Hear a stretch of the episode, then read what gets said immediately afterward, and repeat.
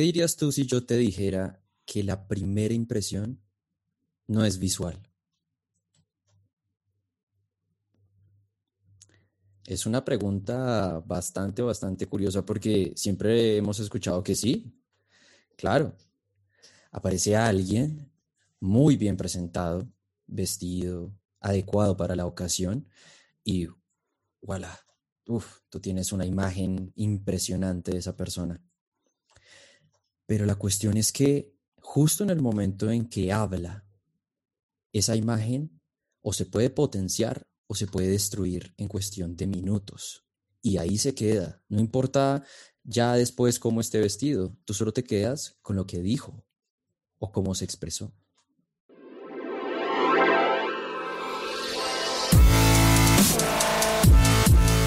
Bienvenidos, Injodibles. Hola, soy Víctor Vargas, coach de vida y alto desempeño, conferencista y empresario y en cada episodio te presentaré personas o mensajes injodibles para inspirarte a revelar y expandir los límites de tu mente, tu corazón y tu espíritu. Gracias por acompañarme a conectar y a elevar la vibración. ¡Comenzamos!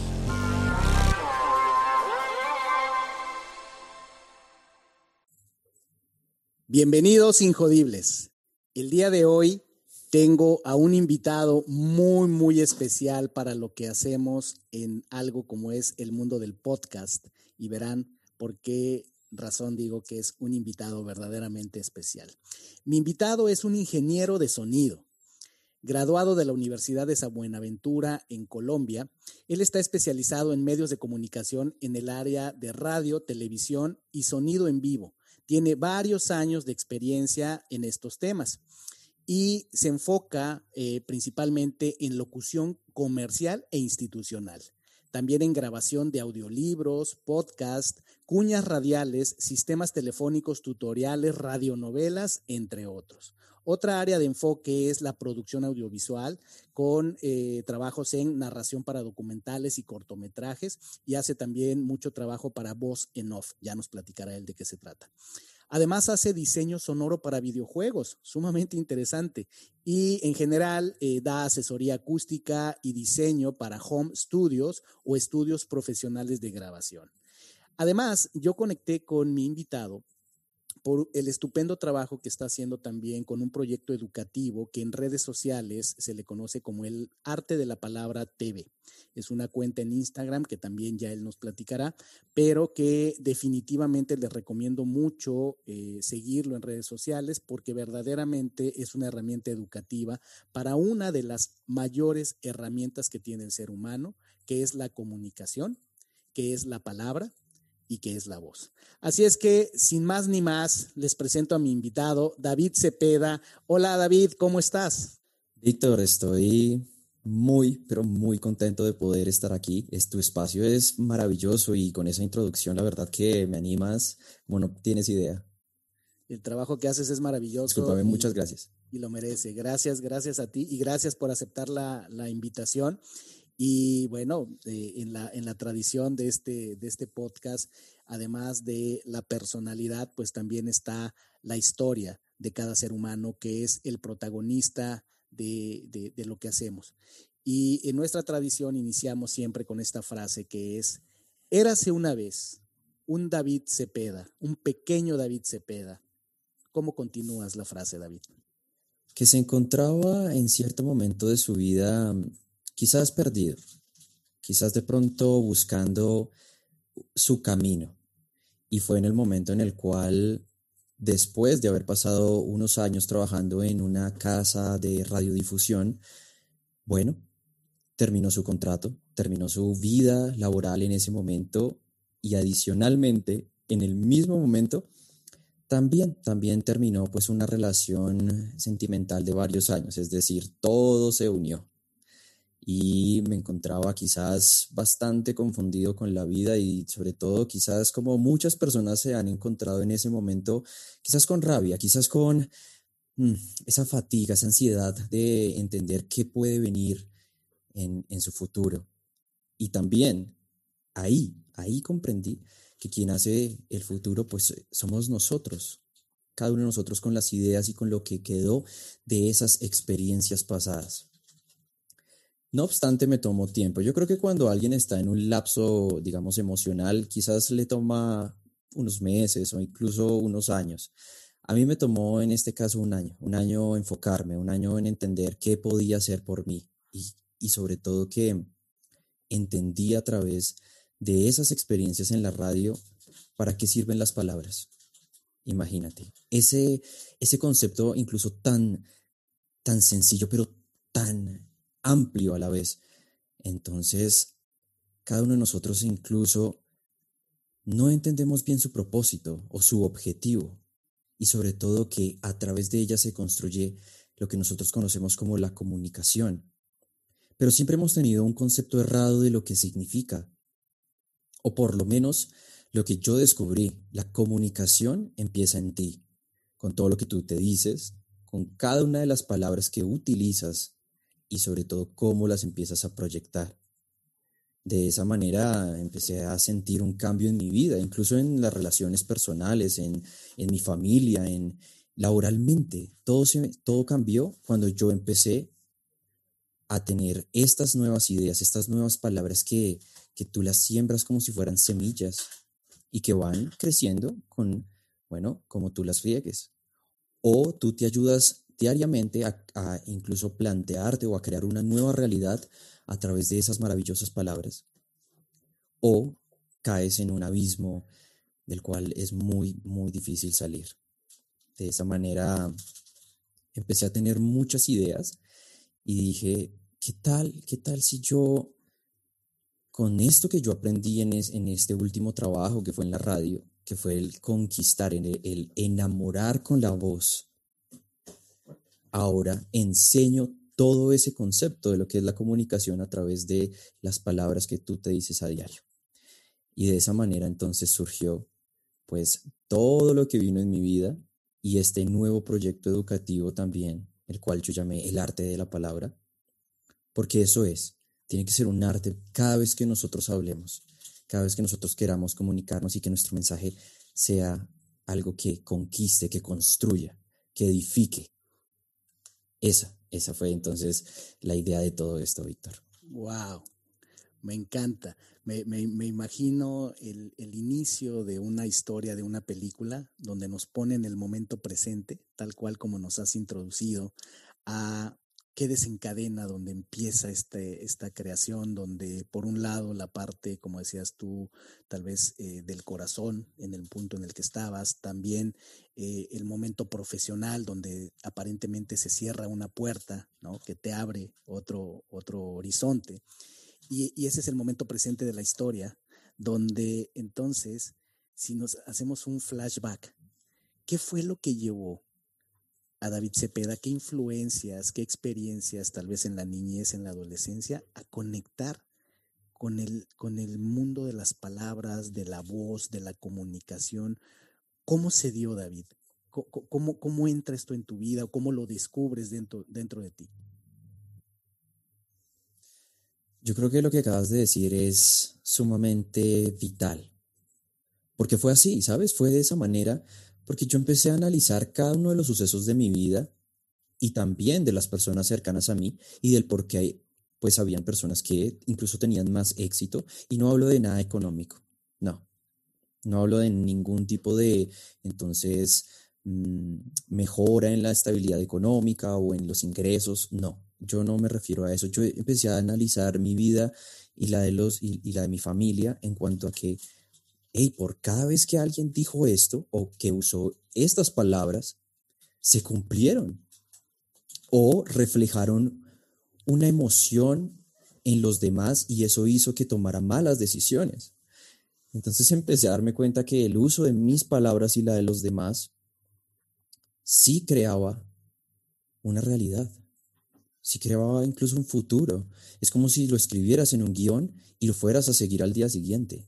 Las palabras tienen mucho poder, porque quien se dice y se repite algo, se lo cree. Entonces, es ese momento en el que empecé, bueno, por capítulos de mi vida, ¿por qué me ¿Por qué finalicé mi contrato en esta casa radiodifusora? Ah, quizás no me, no me supe expresar bien en el momento, quizás discutía mucho con las personas, Quizás utilizaba palabras para, para no hacerlo sentir de la mejor manera o no hacer que mis ideas fueran entendidas de la mejor forma. Luego de eso, entonces mis relaciones pasadas, mis relaciones eh, sentimentales, quizás esta palabra la debí haber cambiado por esta, o la forma en la que yo dije importó más que lo que yo dije, ¿sí? Eso me hizo a mí entonces entender que el mundo realmente se rige por las palabras y cómo nosotros las decimos y las usamos. Y fue ahí que entendí que había encontrado un tesoro, había encontrado este nuevo mundo para crear mi propia realidad e, e, invadir e invadir a los demás de esta luz. Porque es una luz, es algo que se enciende en tu mente y empiezas a perseguirla y empiezas a, llevar, a irte hacia ella, poco a poco, hasta que encuentras pues ese camino, ese camino hacia, hacia la verdad de entender el corazón de los demás, la forma de pensar del otro, esa empatía, ese reconocimiento de, las, de los sentimientos y las emociones de los demás, porque es que estamos en un mundo de, es que solo existo yo, y yo, y yo. Entonces fue ahí que una luz apareció en mi vida. Y este entendimiento, David, que, al que tú has llegado con respecto al poder de las palabras, fue, eh, eh, había algo en la familia, me refiero, alguien en tu familia era escritor, eh, locutor, o fue algo que no, no, no había esas influencias en la familia, o tal vez hubo un mentor, alguien que te encontraste, o, fue algo que tú simplemente detectaste en ti, sentiste este, este talento emergió y ya después tú te puliste. ¿Cómo, ¿Cómo, llegas a esto? Porque es, por un lado, las palabras tan poderosas lo que nos está haciendo que por ahí me gustaría también que, que siguiéramos todavía escarbando, pero además está la voz, ¿no? Me imagino en algún momento puede ser, alguien te dijo, eh, eh, o tú te diste cuenta que tu voz, el timbre de tu voz, el tono de tu voz, los matices de tu voz tenían algo especial. ¿Cómo, cómo fue? ¿Hubo mentores? ¿Hubo algo en la familia? Eh, ¿Alguien te dijo? ¿Cómo, ¿Cómo, se dio este conectar, este descubrir que tenías un talento por ahí que darle al mundo? Bueno, me encanta que lo preguntes. Y sí, sí, pasó justo en esta mm, casa radial yo realmente me encontraba haciendo mis labores como ingeniero de sonido. ¿Qué quiere decir realmente ingeniero de sonido? Pues en, en, este mundo, yo me encargaba de toda la parte técnica, es decir, todos los equipos profesionales, la mezcladora de audio, los micrófonos, la antena de la radio y cómo entonces todo yo creaba una, un flujo de señal adecuado para que pues la sintonía fuera espectacular, fuera perfecta. Bueno, lo más perfecto posible. Y me invitaron para un programa del Día de la Radio. Y me hicieron charlar acerca de pues, cómo, cómo pues, surgió la radio, por qué se dio, cuál fue la tecnología del momento. Y en ese, en ese momento, pues uno de los locutores que estaba en el programa me escuchó, me escuchó hablar y me dijo como, disculpa, eh, David, tú eres el ingeniero, ¿verdad? Y yo, sí, sí, sí lo soy, mucho gusto. Entonces, exploraba alguna vez la locución. Y yo, no, pues la verdad no, para mí, pues los locutores, pues son aquellas personas que tienen una voz natural espectacular y que hablan de una manera profunda y tienen una vibración, una resonancia natural en la voz. Yo me lo imaginaba de esa forma, nunca había explorado nada que ver con esto. Y me dijo, pues deberías, deberías, ¿sabes? Te dejo aquí mi contacto y, y llámame. Llámame porque la verdad yo creo que puede ser algo muy interesante. Hay una escuela muy buena que te puede empezar a guiar. Y así fue, me comuniqué entonces con él y me dio el contacto pues de un maestro completo de la locución colombiana, que pues en ese momento lo conocí y es ahora y ha sido mi mentor de locución y oratoria. Y no solo de eso, sino de vida sino que el que me enseñó el verdadero significado de, la comunicación y de lo que hace un locutor con las palabras. No es solo el que habla bien y el que habla, bueno, de una manera profunda y genera entonces una, un, un impacto con la voz, sino aquel que construye con su voz y con sus palabras. Wow. Él, el nombre de él es el maestro René Figueroa Para pues quienes lo conocen en este mundo de la locución, él, él es la voz oficial de TNT Series en Latinoamérica. Y es una persona que es completamente reconocida aquí en Colombia, incluso en otros países, ha ganado bastantes premios, incluso en México, y ha sido mi mentor y ha sido mi maestro, y es que él me enseña, yo le digo a él que él me enseña desde cómo encantar y seducir con la voz hasta incluso, no sé, poner un cuadro en una pared, hasta eso me ha enseñado, hasta cambiar, hasta cambiar una llanta de un automóvil, en fin, ¿qué no ha hecho por enseñarme. Y él ha sido la persona que me ha guiado y que me hizo entender que hay cosas en la vida con las que tú no, no, no, puedes, no puedes ya luchar, tienen que fluir. Y que ojalá fluya siempre con el buen uso de las palabras.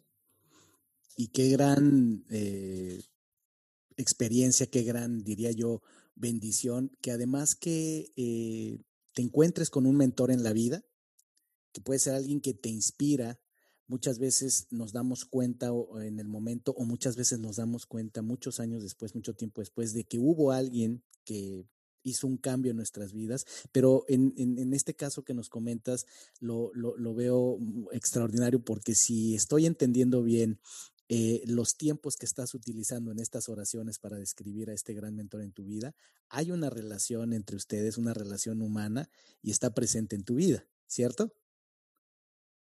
Sí, totalmente. Yo estoy en todo contacto con él porque asimismo pues trabajamos juntos. Entonces pues ya yo soy parte de, de, su escuela. Yo soy el ingeniero de sonido de esta academia, se llama Academia ECO, de locución y oratoria profesional.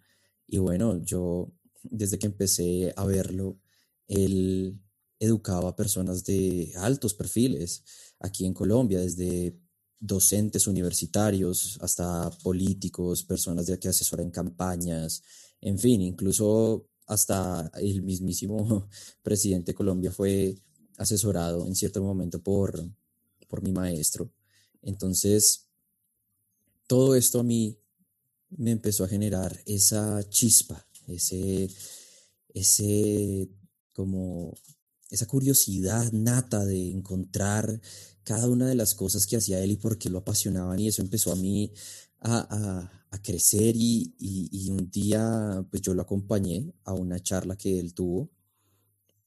Bueno, fue en ese momento en, en una transmisión de Facebook y él lo hacía con una pasión y muchas personas le empezaron a preguntar y yo empecé a decirle que cuando él ya no esté, porque pues él ya es un poco mayor, que cuando él ya no esté, yo no quiero que eso se pierda, que eso se, que eso se vaya, que se, se esfume el, el, buen arte de, de, hablar bien, el arte de la palabra. Y fue cuando él me dijo como, hey, el arte de la palabra. Yo en algún momento, mm, pues di una conferencia con ese nombre, pero no sé por qué no la seguí y se acabó.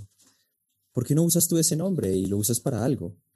Y bueno, empezó a surgir entonces la idea de, del arte de la palabra y fue gracias a, fue gracias a él.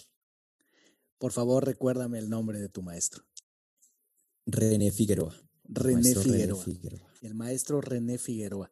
Este es siempre muy importante, un aspecto en el que hago énfasis en, las historias que nos comparte la gente que pasa por estos micrófonos, porque es, es un elemento esencial de la vida. Si, si nuestra vida está hecha de, de, nuestra historia, de los momentos que van haciendo nuestra historia, pues también son las situaciones y las personas, ¿no? El universo se conforma a través de las situaciones y personas que nos encontramos. Y efectivamente los, los mentores, los maestros, a veces son mentores y maestros que nos enseñan de manera explícita, como en este caso, alguien que tiene un don, un arte, que lo comparte contigo, que se da el tiempo, la energía de nutrir eso en ti.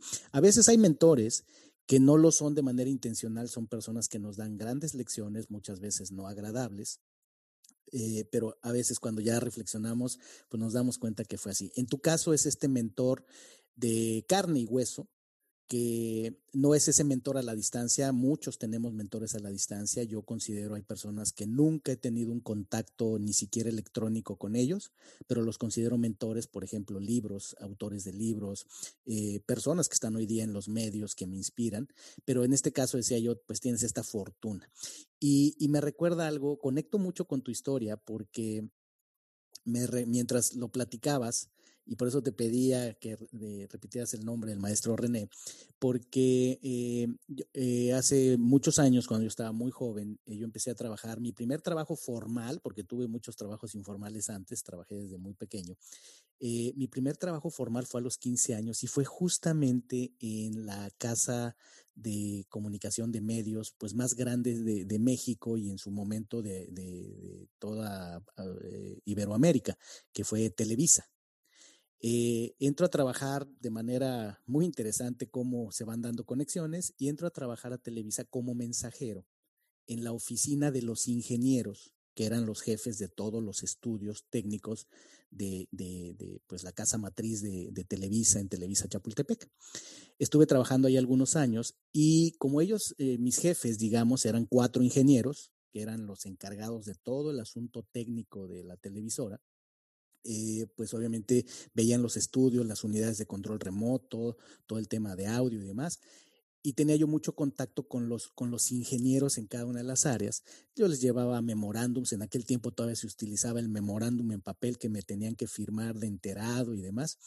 Entonces, pues ya, ya me conocían, estaba yo muy jovencito.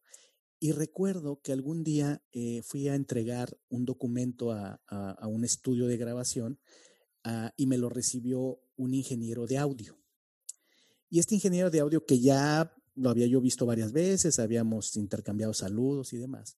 En ese momento se me queda viendo, me recibe el documento, se me queda viendo y me dice, ¿te gustaría aprender microfonía? ¿Te gustaría aprender audio? Y yo le dije, sí, sí me gustaría. Y me dijo, pues si tienes interés, yo te puedo enseñar.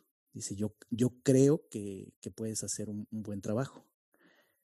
Y pues yo salí muy contento y le dije, sí, este, ya nada más es cosa de ponernos de acuerdo en los tiempos. Bueno, regresé a la oficina, le comenté a mis compañeros, a la secretaria ejecutiva, que era la jefa de la oficina, a mis otros compañeros, mensajeros y demás. Y recuerdo que, que ella me dijo, wow, ¿sabes quién es esa persona? Y yo, no. Me dijo, pues es la persona más respetada en audio de esta compañía desde hace muchos años. Y si él te está ofreciendo esa oportunidad, pues aprovechala. Y entonces ya, para cortar la historia, para mí fue algo muy importante porque es de esos momentos en la vida que eh, pues yo crecí con mi madre y mi hermana, mi madre era madre soltera, eh, no, no crecí con una figura paterna y para mí fue un momento, por eso pregunto siempre mucho los métodos, porque a mí me cambió la vida, que una persona me haya observado y haya visto potencial en mí, eh, para mí fue algo que me dio mucha confianza en mí mismo hacia después. yo creo que todavía lo procesé mejor años después. ¿Qué ocurrió ahí para terminar la historia? Es, sí, quise ir a practicar, empecé a hacer prácticas, pero finalmente quien era mi jefe y quien tomaba la decisión nunca aceptó que me fuera yo al, área técnica. Yo creo que él no quería que dejara yo de hacer el trabajo administrativo que yo hacía para ellos y pues finalmente eso me llevó a tomar la decisión de pues, buscar oportunidades en otro lado. Pero esa, esa época fue maravillosa y, veo ese paralelismo, esa, conexión de eh, no pude yo sacarle jugo a ese mentor por lo que estoy platicando, pero conecto cuando tú me empiezas a contar todo esto, mi, mente voló de qué hubiera sido, y ya sé que el hubiera no existe, pero qué hubiera sido si hubiera seguido yo por ese camino. Pero estamos aquí en tu historia, en tu historia, David. Así es que tienes este tremendo mentor, surge de ahí el concepto, la frase, el arte de la palabra, que cobra vida, cobra, cobra fuerza. Y ese es el génesis, la semilla que te lleva a crear eh, este proyecto, esta iniciativa educativa que conocemos en redes sociales como el arte de la palabra TV? Así es. Sí, en efecto, fue de esa manera, pero yo no sabía realmente cómo llevarlo, cómo hacerlo. Yo tenía como una idea ya forjada, pero, pero, mi, pero yo tenía que tener un ideal. Y yo le dije a mi maestro René que sí quería seguir pues llevando esta, esta palabra, de hacerles entender a los demás cómo con su voz pueden hacer cosas increíbles, porque la voz es magia para mí. Y él me lo ha dicho, la voz es magia, David. Tú con ella puedes hacer que una persona cambie su perspectiva en cualquier momento, su, su idea incluso de sí mismo, y cómo con ello llevarlo a un plano que no tiene incluso idea en lo que se puede convertir y es al motivar, al inspirar, al, generar emociones, al, al, incluso hacerlo sonreír con algún tipo de, de mensaje al día, de, en fin, eh, yo tenía esto ahí en el corazón y decía, ¿qué puedo hacer? ¿Qué, qué es lo que yo realmente debo enseñarle a los demás? Y fue, fue ya cuando le dije a él, sí, sí voy a enseñarle a las personas lo importante que es hablar correctamente, porque él también es la parte un poco más técnica de cómo tener una excelente dicción, cómo articular muy bien las palabras, cómo hacerse entender y proyectar la voz, cómo tener esta gama y matices en la voz también, los colores que tú puedes encontrar naturales en ti. Pero le dije que eso era importante, pero que yo no quería que las personas se quedaran solo con eso, sino que al usar sus palabras, o sea, si van a aprender locución y oratoria, si van a aprender a expresarse, que sea en todo momento y en todos, en todos los escenarios de su vida. No solo es el hecho de que, bueno, tú eres espectacular como orador o como una oradora en público, pero en tu casa, pues, bueno, usas palabras para, ya sabes qué. cosas que realmente no conectan ni, ni generan lo que deberían generarse. Entonces yo quiero que una persona sea transparente, sin importar el lugar donde se encuentre y con quien esté. Y todo esto es y significa el arte de la palabra, no es el hecho de, ay, sí, yo te enseño a hablar espectacular y vas a terminar siendo un locutor, una locutora famosa y no, no es solo el hecho. Es que si realmente vas a usar tu voz, sea para, como ya lo dije, construir y edificar una realidad muy bella, porque eso es lo que le falta al mundo, eso es lo que necesitan las personas. El dato curioso es que no te imaginas cada cuánto me escriben a mi perfil de Instagram personas ofreciéndome ideas o, cuestiones que no tienen que ver con esa filosofía de, de lo que yo cree, ofreciéndome negocios, ofreciéndome dinero, ofreciéndome, de hecho yo les digo, yo ofrezco todo lo contrario a la parte económica.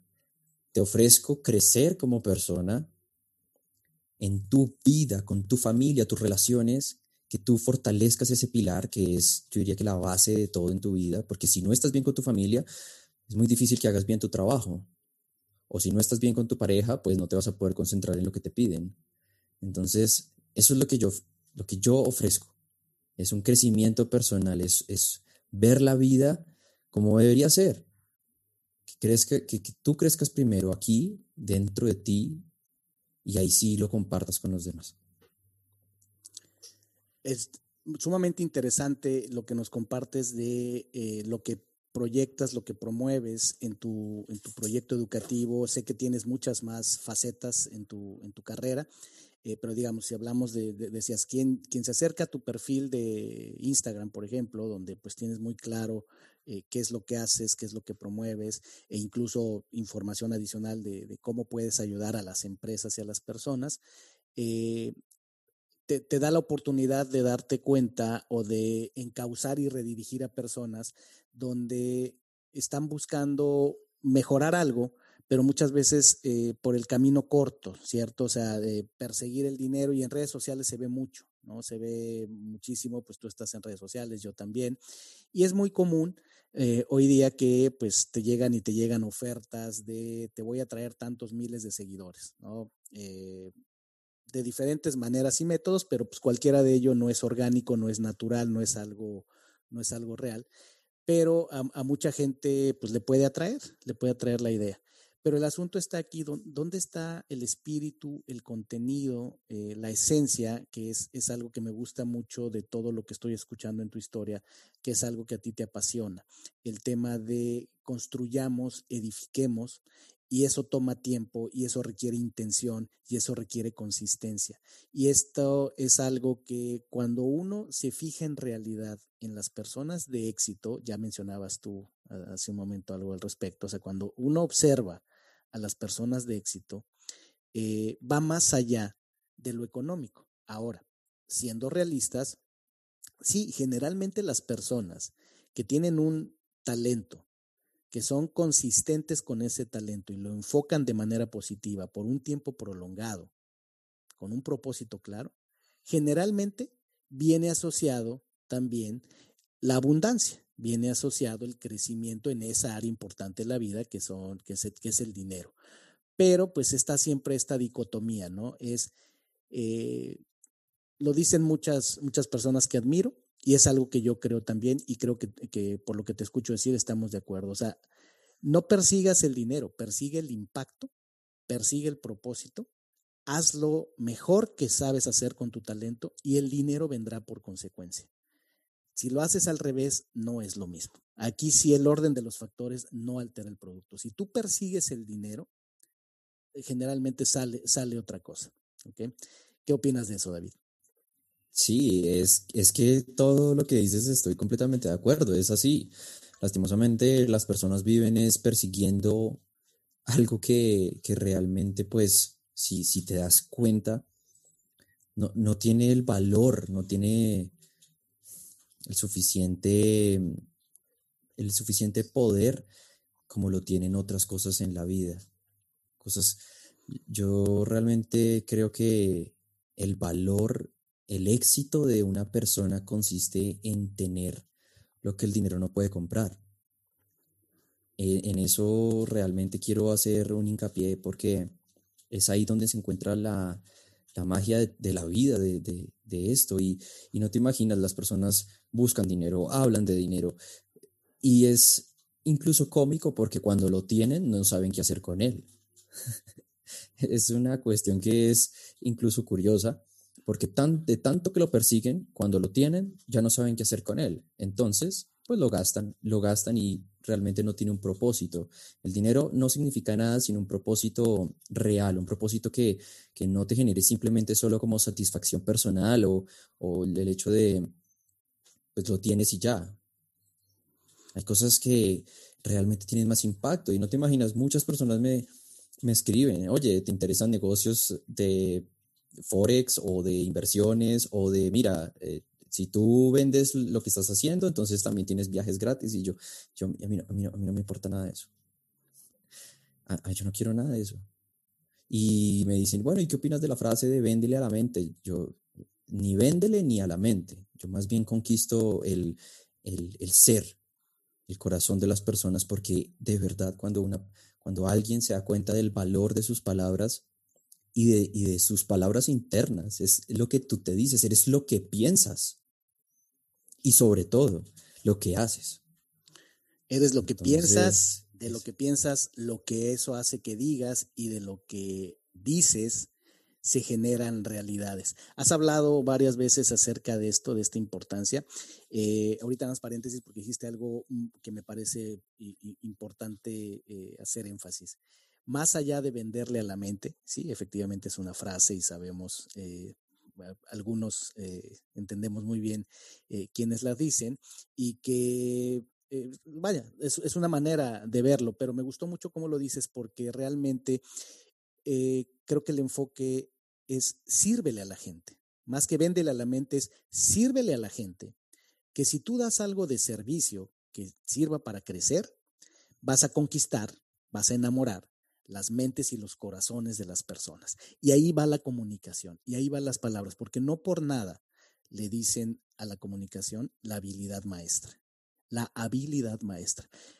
En gran medida la problemática general de los seres humanos, independientemente la edad eh, de, de, la historia, la etapa de la historia en la que estemos, tiene que ver con comunicación. Y tú dijiste algo muy, muy poderoso al inicio que empieza desde adentro, la comunicación que tengo conmigo mismo, ese diálogo interior.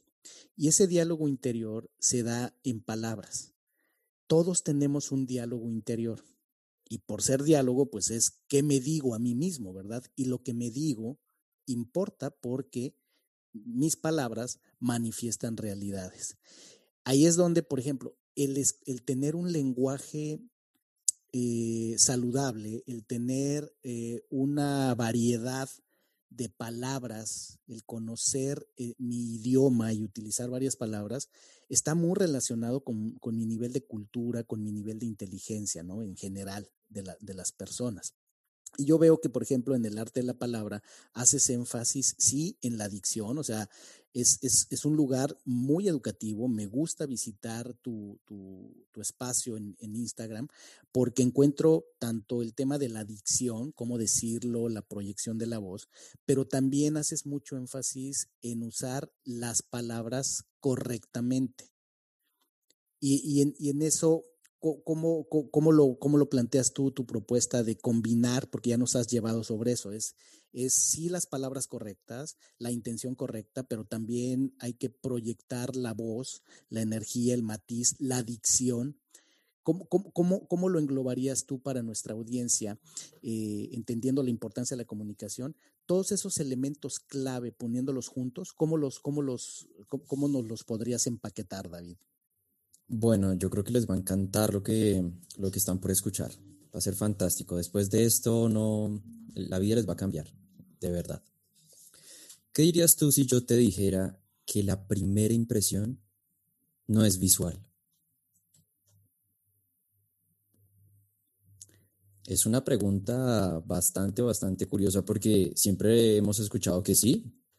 Claro, aparece alguien muy bien presentado, vestido, adecuado para la ocasión y voilà, uf, tú tienes una imagen impresionante de esa persona.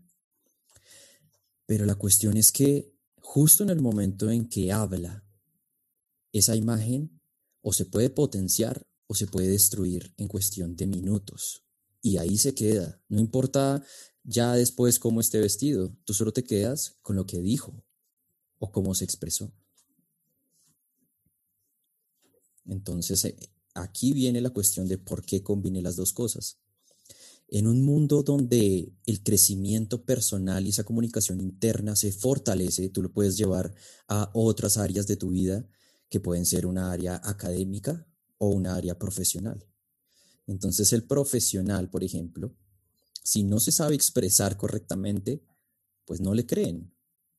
¿Por qué? Porque si tiene una una jerga cotidiana, unas expresiones propias de su cultura, que incluso, por ejemplo, en esta, en esta pandemia que ahora se volvió incluso más popular la virtualidad y las clases en línea, que no puede ser que, por ejemplo, un maestro de oratoria o de comunicación o de cualquier tema, puede ser incluso de derecho, de economía, desde, por ejemplo, México o Colombia, pues le esté hablando a su estudiante como si le estuviera hablando a su vecino en México ese juego de palabras, ese juego de expresiones que no son, no son neutrales, no genera entonces una proyección adecuada de lo que es, porque la imagen personal, o como yo digo, la marca personal real, es la unión entre esa, ese mundo de, eh, de, la, de la parte visual de tu presentación personal y también en la manera en que tú te comunicas y te estás expresando. Porque no puede ser, y te voy a dar un ejemplo que también me hiciste acordar de mi maestro René, que él me decía, y justo fue cuando lo conocí, yo, ay, y, aquí en Colombia para todo es chévere. Aquí está chévere el restaurante, chévere la salida, ella es muy chévere, chévere, chévere todo. Y me imagino que allá en México y en todos los países latinoamericanos hay una palabra para denotar eso.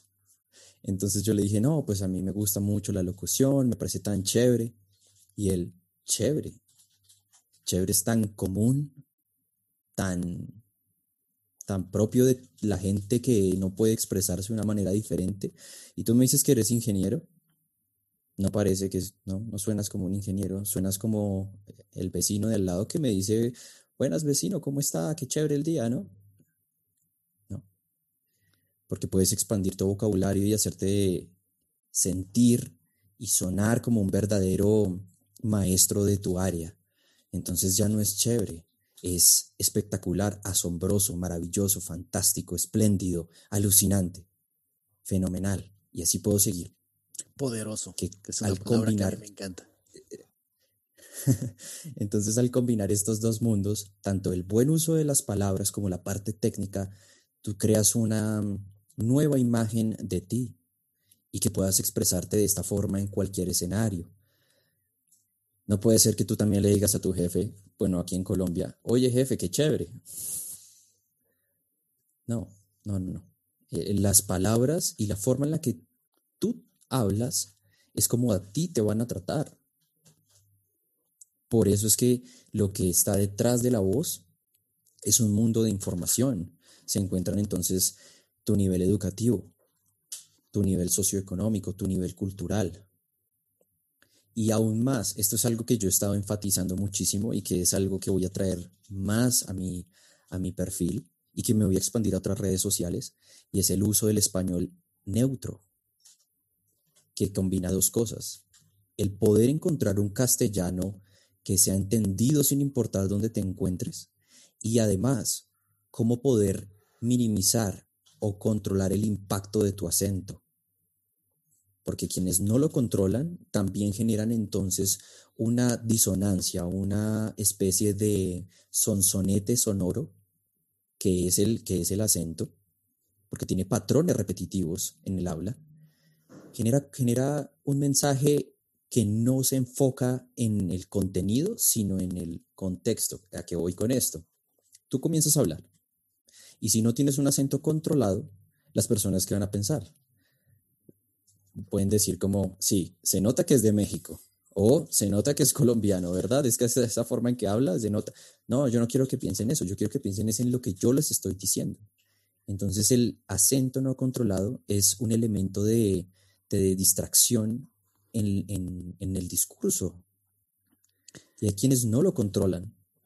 Déjame hacer ahí un, tan importante eso. un comentario sobre lo que mencionas del acento, eh, particularmente la experiencia que yo he tenido con eso, es que eh, cuando yo me, me, me independizo y me, me, me, dedico al mundo del, del coaching, la consultoría y empiezo a dar también muchos entrenamientos, algo que yo tenía en mi mente era, eh, yo vivo en, en, la ciudad de Monterrey, en, México, pero soy originario del Distrito Federal. Y yo me imagino que probablemente en Colombia se da mucho también, el que efectivamente diferentes regiones pues tienen un acento distinto. Y esto, el tema es que al final también genera juicio. A las personas también muchas veces ya las etiquetamos, las juzgamos solamente por al momento de hablar el tono en el que hablan. Y si su acento además es muy, eh, muy intenso, pues como dices tú, puede incluso interferir también en la calidad de la comunicación. Entonces, cuando yo empiezo a, a dar entrenamientos en público, eh, tenía yo esta, este temor de que pues tuviera yo algún acento y lo más lógico que yo pensaba era acento en México a los a la gente del Distrito Federal le decimos chilangos. Entonces, que tuviera yo acento chilango. Y muchas veces en, en muchos lugares eh, pasa que también la gente de la capital, pues eh, luego no es muy apreciada en, en, en, otros lugares del país, ¿no? Y entonces hay ciertos estigmas, ciertas eh, etiquetas. Entonces yo tenía ese temor y me empecé a dar cuenta que era muy común que la gente al final me decía, oye, ¿y de dónde eres? Eh, y, y yo empecé a jugar con, pues, ¿de dónde crees que soy? ¿no? Y yo preguntaba. Pero ya me pasó varias veces que me di cuenta que dije, a ver, aquí hay algo interesante. No me están detectando un acento que identifiquen. Eh, no me considero experto en dicción, ni mucho menos. He tomado entrenamientos, mm, creo que puedo tomar muchos más. Pero bueno, la, conclusión fue que las veces que pregunté, me decían, pues mira, de hecho, no sé ni siquiera si eres mexicano, porque no te ubico un, un, un acento. Y eh, eso me dio también mucha confianza, pero a la vez me, me, hizo ver un elemento que ya tú destacaste ahorita, que creo que ha sido una, un, una cualidad positiva que me permite comunicarme mejor con las personas. El hecho de eh, no tener un acento marcado de manera natural y a partir de ahí ponerle atención porque sí trato mucho de cuidar el acento y el lenguaje y sobre todo en este, en este medio del, del, podcast que pues la tecnología nos lleva que sin querer te está escuchando gente en diferentes países del mundo. En este momento eh, las estadísticas nos dicen que pues, nos escuchan eh, en Europa, en Asia, obviamente cantidades menores, ¿verdad? pero por supuesto en toda Latinoamérica, se vuelve un gran valor lo que estás diciendo, porque hace eh, entendible el mensaje y cierro este comentario de esa importancia y de, y de mi anécdota. Y vuelvo para que nos ayudes también a enriquecer un poco a nuestra audiencia. Eh, muchas personas que nos escuchan están interesadas eventualmente en hacer un podcast, en hacer algo de comunicación audiovisual. Entonces, ¿qué nuggets les podemos dar? ¿Qué, qué consejos y tips que se puedan llevar de esta conversación? Hablaste del, lenguaje neutral. Y si, si no me equivoco, creo que Colombia y México, tal vez en ese orden, son los países que lideran, digamos, el campo de, eh, por ejemplo, las traducciones, del doblaje, sobre todo del doblaje de, series extranjeras, eh, precisamente porque tanto Colombia y México tienen esta característica que logran eh, ser los más neutros con el castellano, tanto en acento, y bueno, ya se cuidan técnicamente de utilizar las palabras. ¿Es esto a lo que te refieres con la neutralidad del lenguaje?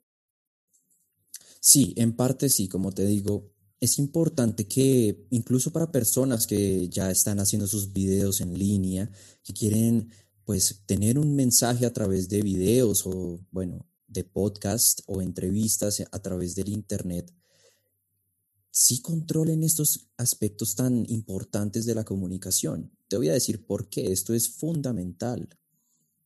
Tú estás escuchando un podcast. Vas a Spotify, bueno, al lugar donde tú desees escucharlo y le das reproducir.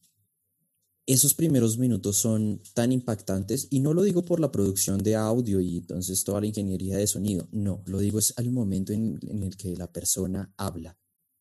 ¿Por qué? Porque si tiene un acento excesivo y si tiene una forma de hablar justo de tal país o de tal región que no tiene que ver conmigo, es un mensaje incluso que las personas detectan como ah, bueno, no me está hablando a mí. No me está hablando a mí. Si yo escucho un podcast mexicano con la forma en la que ustedes se expresan, yo me voy a sentir ajeno a ello. Digo, pues le está hablando otro mexicano, no le está hablando un colombiano. Y yo creo que ahora, sin importar el país, quieren que nos escuchen en otros lugares. Entonces, cuando una persona no controla su forma de hablar y sus expresiones cotidianas, tiene que tener en cuenta que ese podcast se va a quedar es allá, hacia la gente que entiende y que se relaciona con la forma de hablar de, del entrevistador, del locutor o locutora. Es fundamental tener un español neutro. Hace poco asesoré a una querida amiga de México, discúlpame, de la Ciudad de México, y yo pude darle ciertas auditorías y ciertas lecciones de oratoria porque ella empezó su podcast que es de asesoría de imagen. Y ella muchas veces en los primeros episodios cuando yo no la conocía, yo lo escuché y ella todo el tiempo eran frases mexicanas, que bueno, yo no tengo el acento mexicano, pero ella era, está padrísimo, está padre, oye, sí, qué cañón está, o sea, y, y yo le dije a ella, bueno, mira, si tú quieres una audiencia mexicana, está perfecto, pero yo no lo voy a escuchar, es más, no sé ni, siquiera bien qué significa que está cañón. Yo lo puedo interpretar de otra forma. En México pueden que sí lo sepan, pero aquí no. Aquí nadie dice eso. Nadie. Entonces, por eso te digo que el, el uso del español neutro definitivamente es una herramienta profesional magnífica para tu proyecto. Sin duda en el, en el mundo de la comunicación, en los podcasts, en cualquier eh, eh, canal audiovisual, muy importante. Creo que eh, es crucial tener esto en mente. En mi opinión personal, es un tema también como todo en la vida, ¿verdad? De buscar una alineación adecuada, porque mucho de cualquier cosa puede no ser bueno, ¿no? Entonces también demasiada neutralidad, estructura, te puede restar naturalidad, eh, creo que finalmente, además, pues siempre, lo que me gusta mucho es esta oportunidad en Latinoamérica de hablarnos entre latinoamericanos. Y creo que eso es un tema bien interesante porque pues siempre se ha hablado, se habla mucho de, Latinoamérica, el gigante dormido que está despertando y yo, yo sí creo, yo sí creo que Latinoamérica está despertando y creo que sí, en la medida en la que podamos conjuntar nuestra riqueza cultural, eh, pero buscar espacios y momentos donde podamos ser lo suficientemente efectivos con la comunicación para entendernos sin tantos localismos, pero en esa combinación tal que tampoco la persona pierda autenticidad. Y ahí quisiera llevarte, David, a ese otro gran aspecto que nuevamente para muchas personas puede ser este un, dato muy, muy útil, es dónde entra ahora la entonación, la voz. Ahora he, escuchado más que eh, antes eh, mucho hablar de coaches de voz.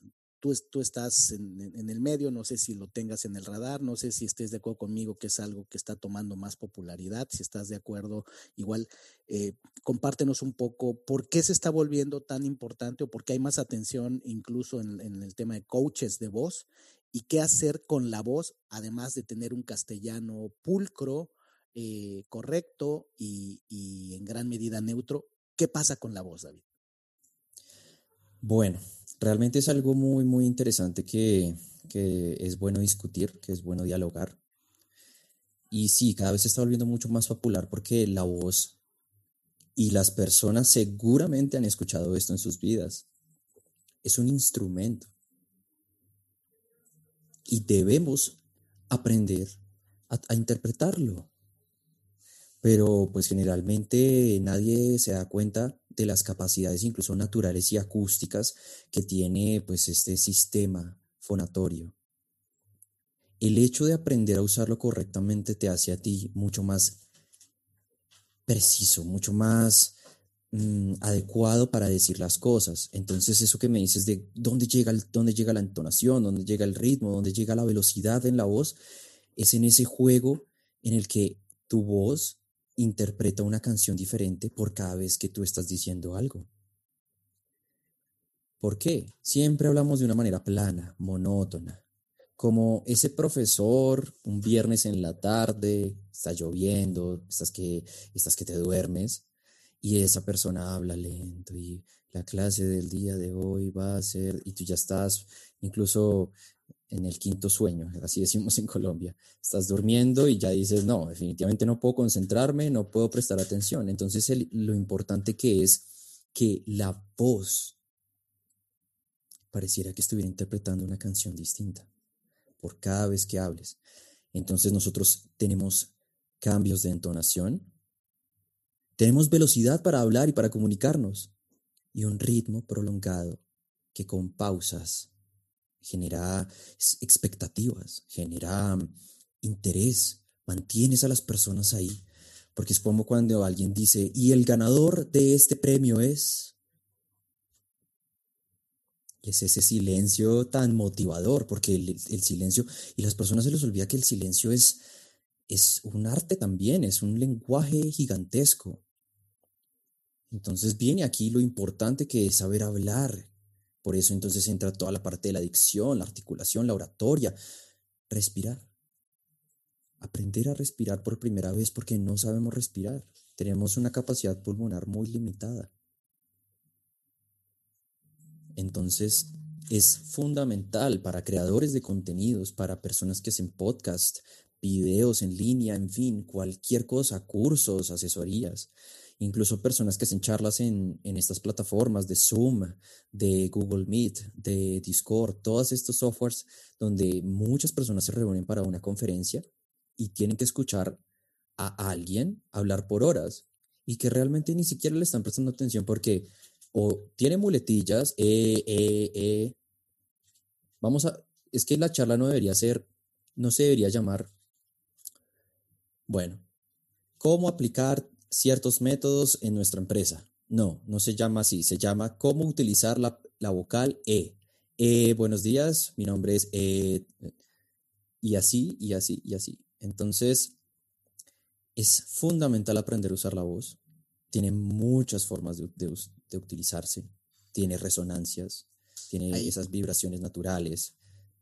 Dime. Ahí tocaste una fibra sensible para mí en el, en el tema de desarrollarse, de, en mi caso, de, de, buscar mejorar, efectivamente, una de las áreas de, de oportunidad que, que, eh, te diría que la detecté yo escuchándome cuando hacía mis primeras grabaciones y que ya eh, cuando he pedido retroalimentación sí me la han identificado, la que acabas de decir, eh, eh, eh. Y me, me pasa mucho y de lo que yo he alcanzado a, a estudiar a entrenarme, eh, me, me fue muy útil cuando me dieron la descripción de que una de las cosas, y, quisiera escuchar tu opinión, una de las cosas que causa esta muletilla tan común en muchas personas, el hecho de que estemos hablando y digamos, bueno, eh, mi nombre es Víctor Vargas y yo vengo a eh, eh, decirles que, ¿no? Tal cual lo que tú decías. Eso a mí me, Tal cual. me pasaba y me sigue, me sigue pasando. Pero bueno, e, esta, esta situación, este análisis que alguien me dio, me, ayudó mucho, que me decía, parte del problema es que estás pensando más rápido de lo que estás hablando.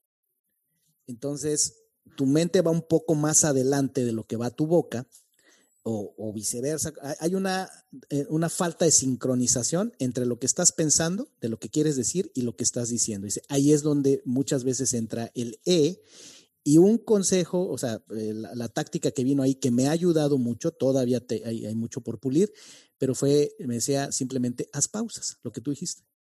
Es, haz una pausa.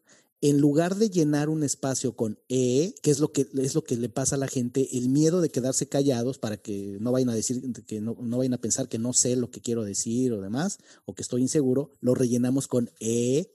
Dice, simplemente silencio haz, la pausa, ve más despacio, dale, dale chance, en México decimos chance también, dale oportunidad, dale oportunidad a tu cerebro y a tu lengua, a tu pensamiento y a tu lengua de sincronizarse y eso te ayuda. ¿Tú qué recomiendas en ese caso? Yo creo que es muy acertado lo que acabas de decir. No, no, no creo, estoy completamente seguro. Es una de las pautas básicas para poder eliminar estas muletillas de tu discurso no obstante, yo siempre les digo que hay muchas más herramientas, no solo está la pausa, no solo está el silencio, está toda la corporalidad, está incluso respirar, porque cuando haces una pausa, puedes sonreír y tomar aire. Y continuamos entonces con la charla. Y esa pausa también con un, con un gesto facial y corporal incluso genera más empatía. Pero es que no es solo, digamos, quedarnos y continuar sin hacer ningún tipo de gesto, porque para eso está, para eso está, pues incluso creo que las personas a veces olvidan que tienen cejas. Alguien puede quedarse en silencio y puede hacer así. Ah, sí están prestando atención, ¿cierto? bueno, continuemos. En vez de solo decir eh, o, porque eso también genera, ah, como creo que está nervioso, creo que no se sabe muy bien el tema, creo que no tiene mucha seguridad en lo que dice, creo que, y así las personas se empiezan a fijarse en eso y no en lo que les estás tratando de decir. Yo siempre digo, al inicio de una, de una charla, los nervios son normales, a todos nos pasa, a mí me pasa, siempre nos va a pasar, somos seres humanos. Pero incluso una clave es el hecho de empezar pausado, empezar un poco lento. Y ya después tú avanzas. Tienes una versatilidad mucho mayor en la voz y comienzas a hablar con naturalidad y incluso puedes hacer comentarios, algunos chistes si son adecuados a la ocasión, pero siempre de esa manera. Y no se les olviden que tenemos cejas, sonrisa o una mirada incluso más... Todos estos elementos son fundamentales para la comunicación. ¿Y qué opinas tú? Eh, ¿Incluso recomiendas esto cuando estamos en medios donde solo hay audio? Ahorita tú y yo estamos ante una cámara y eso cambia todo, ¿no? La, pandemia nos llevó a, en mi caso, a usar más la videoconferencia. Eh, y como todo, ¿no? Trajo sus retos, pero trajo ventajas, porque realmente hoy día estoy hablando con un experto, alguien a quien sigo y admiro, en Colombia, país al cual eh, le tengo un enorme cariño. Eh, y ya lo podemos hacer en video además. Antes yo me limitaba, quería que mis invitados fueran en vivo y entonces este, mis micrófonos y demás, pero era solo el audio. Pero tú qué opinas de que aun cuando hagamos algo que es solo audio, aún así, por ejemplo, hacer el uso de las cejas, de la corporalidad, es algo que le da energía a tu discurso? Yo creo tener una respuesta, pero me gustaría escuchar la tuya. Claro, claro. Recuerda que la comunicación es solo un porcentaje a través de la voz. El mayor porcentaje va en el cuerpo. Entonces sí es verdad que hay un lenguaje en él, como quien en las mañanas se levanta y abre sus brazos y dice, ah, qué gran día, ¿sí? Ese, ese simple, esa simple, simple acción genera ya un cambio en, en toda tu estructura mental. Entonces, si van a grabar un podcast, que sea sonriendo, porque se supone que les gusta. Que si van a hacer un video, pues aún más. Pero si es a través de solo el audio, ayúdense de esos elementos y las personas incluso los detectan de esa forma. Hace un momento, hace, un, hace unos minutos, recordarás que yo te dije que la primera imagen no es visual. Esto es incluso un estudio. Psicólogos clínicos de la universidad discúlpame, psicólogos clínicos de la Universidad de Glasgow en el Reino Unido hicieron esta investigación. El documento se encuentra en línea, en el cual a cierta cantidad de personas les pusieron a imaginarse toda la estructura psicológica y visual de una persona a través de una sola palabra. Entonces tú solo escuchabas un hola y con ese hola Tú incluso podías decir, creo que es una persona alta, creo que es una persona incluso un poco más flaca o, de pronto es más gordito o de pronto es eh, de piel tenue o quizás desde esta forma, creo que quizás el español o el inglés, no, no sé, quizás es de tal lugar. Es decir, el sonido a través de una sola palabra, tú podías crear todo un mundo y no necesitabas verla. Entonces, imagínate todo lo que yo me imagino cuando escucho un podcast donde hay muletillas, donde hay personas que son excesivas con su acento, donde tienen una forma de hablar que no es propia de algo un poco más neutral. Yo quiero ser enfático en esto. Estos son herramientas de la comunicación, no es algo que está obligado. No quiere decir que pues de vez en cuando no se te salga una frase o expresión de tu país o de tu región. No quiere decir eso pero que sí le da un toque más profesional. Sí, hay una naturalidad, eso está muy bien, pero que esa naturalidad también tenga pues unos límites. Naturalidad en cuanto a tus palabras, a tu forma de hablar, de expresarte.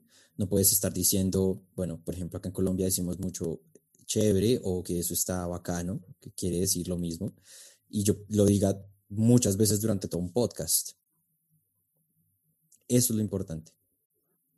Eso clarifica mucho el mensaje, como decías tú, también eh, fortalece tu, marca personal, le da mucha más sustancia al contenido que estás entregando, sin duda. Creo que, creo que nos dejas eh, muy bien armados, David, con, varios consejos. ¿Cuáles dirías tú?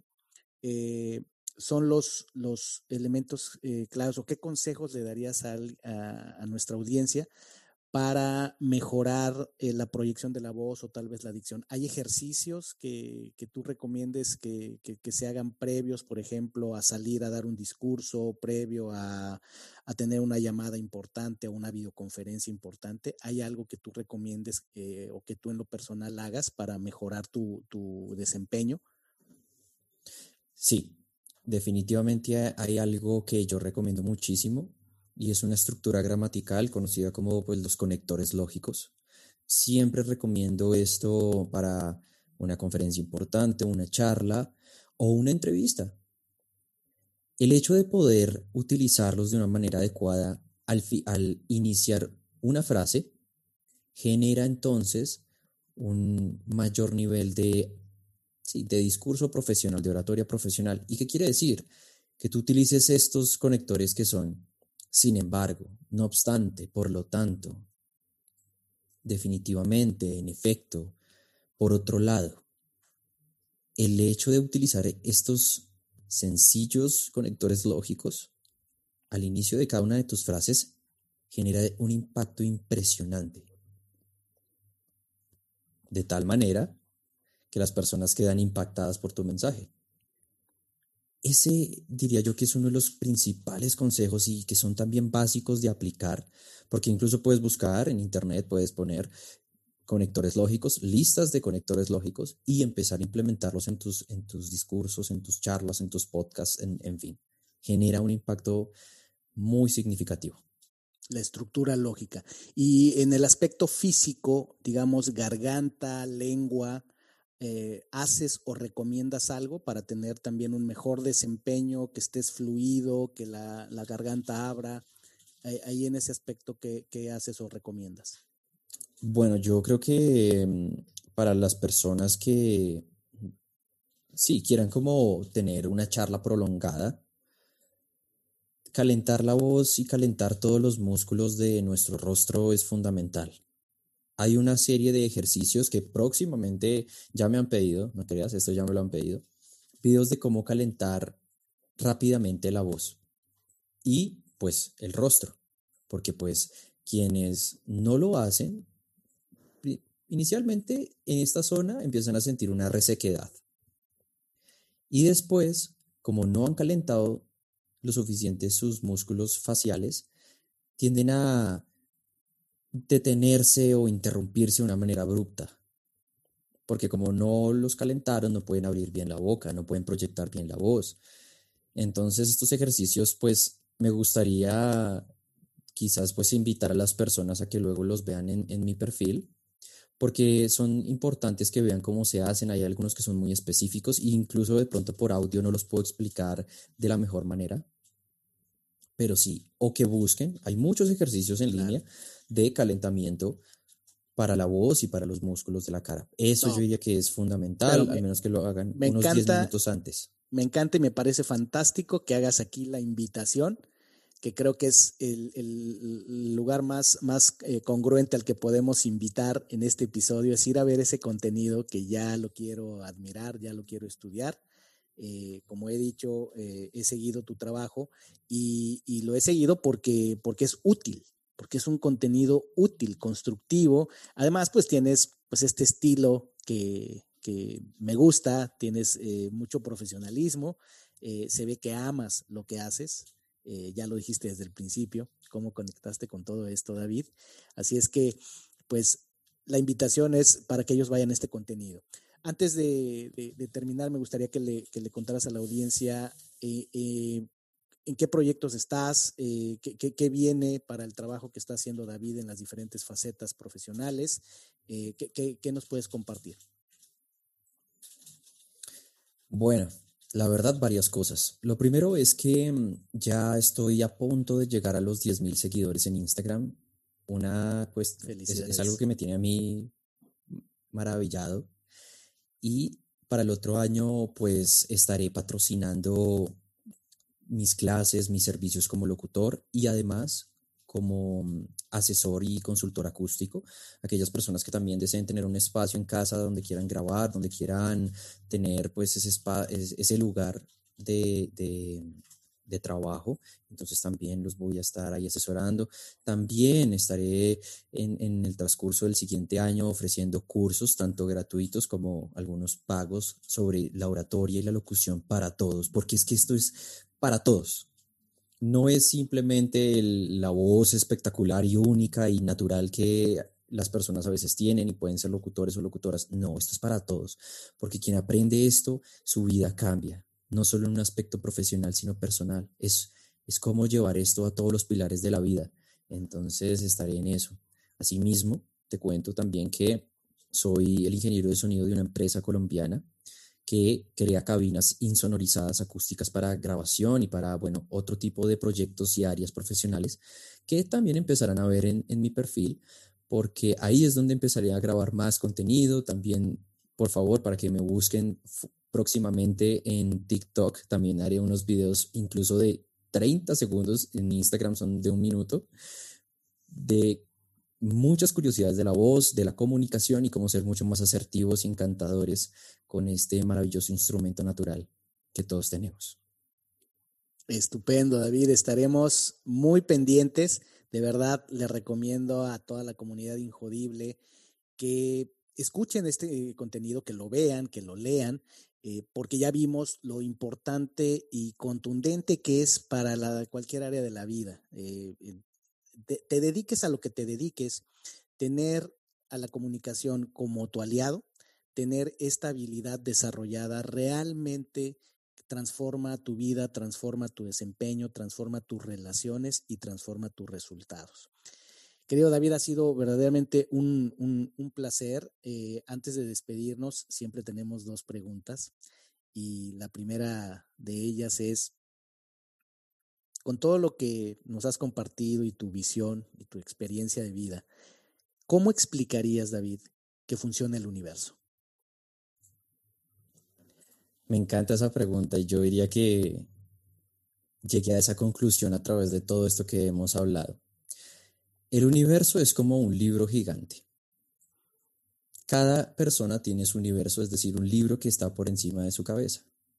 Y en ello Alguien está escribiendo todo lo que tú dices, todo lo que tú piensas y todo lo que haces con eso.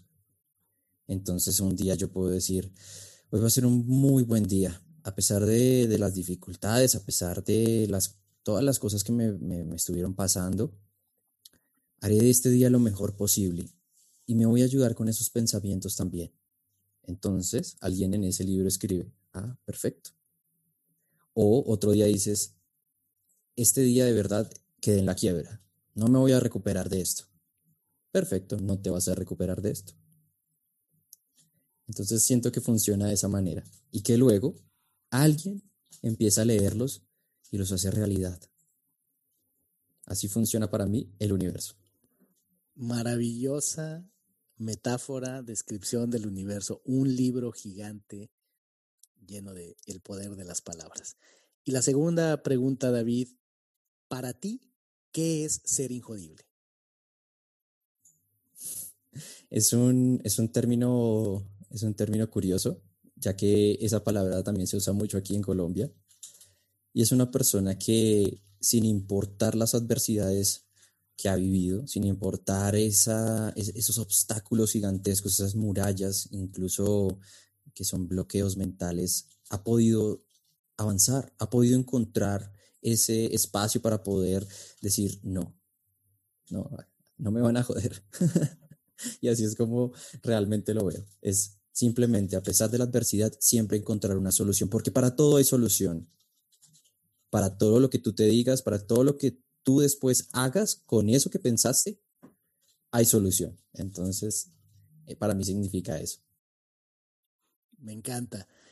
David, por favor recuérdale a la audiencia dónde te puede encontrar, dónde, dónde ir a contactarte, a encontrar tu trabajo. Me pueden encontrar en Instagram como El Arte de la Palabra TV. Allí pues próximamente estaré comunicando los nuevos espacios virtuales donde me, donde me podrán encontrar, tanto en TikTok y también quiero ver si puedo migrar a, YouTube o a Facebook con videos un poco más profundos en los temas. Inicialmente ahí, y ahí pueden encontrar mi número de WhatsApp, pueden encontrar mi correo y ahí cualquier duda yo siempre contesto, siempre, siempre contesto, estoy para las personas. Ahí me pueden encontrar. Instagram es el lugar adecuado en este momento para conectar con David Cepeda. Eh, este es el último episodio que estaré grabando en 2020, así es que gracias David por ser la, la, persona, el invitado con el que cerramos con broche de oro las grabaciones de este año distinto, de este año especial 2020, un año maestro le llamo yo. Y aprovecho pues para desearte eh, feliz eh, cierre de año con muchos aprendizajes y mucha fuerza, mucha injodibilidad para el 2021. Ha sido un verdadero placer, David, tenerte a ti. Un gusto, Víctor. La verdad que mm, fue fantástico explorar todo este mundo que ya he vivido a través de, de este podcast, de este episodio me honra saber que pues conmigo, como dices, cierras eh, con broche de oro. Así que, por favor, estamos en contacto. Todas las personas que, puedan estar escuchando esto, las invito a entender que las palabras y que la comunicación es un, es, es un pilar de la vida, sin importar a lo que tú te dediques o lo que tú hagas, y que con ellas sí, sí puede ser muy, muy feliz y puedes crear una realidad para ti y para los demás mucho más mm, amigable, porque a veces nos damos muy, muy duro y no es algo que yo recomiende. Así que esa es la gran invitación, Y muchísimas gracias, Víctor, por, por tenerme aquí. Gracias a ti, David. Y a ti, mi querida, mi querido Injodible, te invito a que conectemos a través de las redes sociales. Me encuentras en Instagram y en Facebook como Ser Injodible. Además, en nuestro canal de YouTube, que cada día crece más y más, hay un contenido espectacular. Las cápsulas que estamos sacando las hacemos con todo el ánimo, con todo el propósito de que sean útiles e inspiradoras. Ve a YouTube, ya estamos subiendo los episodios también en video y nuestro sitio web injodible.mx, que es donde encontrarás artículos de blog. Cada semana estamos subiendo un newsletter, estamos subiendo información con vínculos a libros, a películas, a documentales, a contenido que te va a servir muchísimo. Así es que eh, te espero en el siguiente episodio. Deseo que tengas un año con muchos aprendizajes, este año maestro 2020, y te deseo fuerza, convicción, salud, amor, para enfrentar, para disfrutar también todas las oportunidades y retos que te traiga 2021. Hasta la próxima. Gracias por haberme acompañado en un episodio más para moldear y forjar tu mentalidad injodible. Tenemos una cita con tu grandeza en el próximo episodio. Hasta entonces.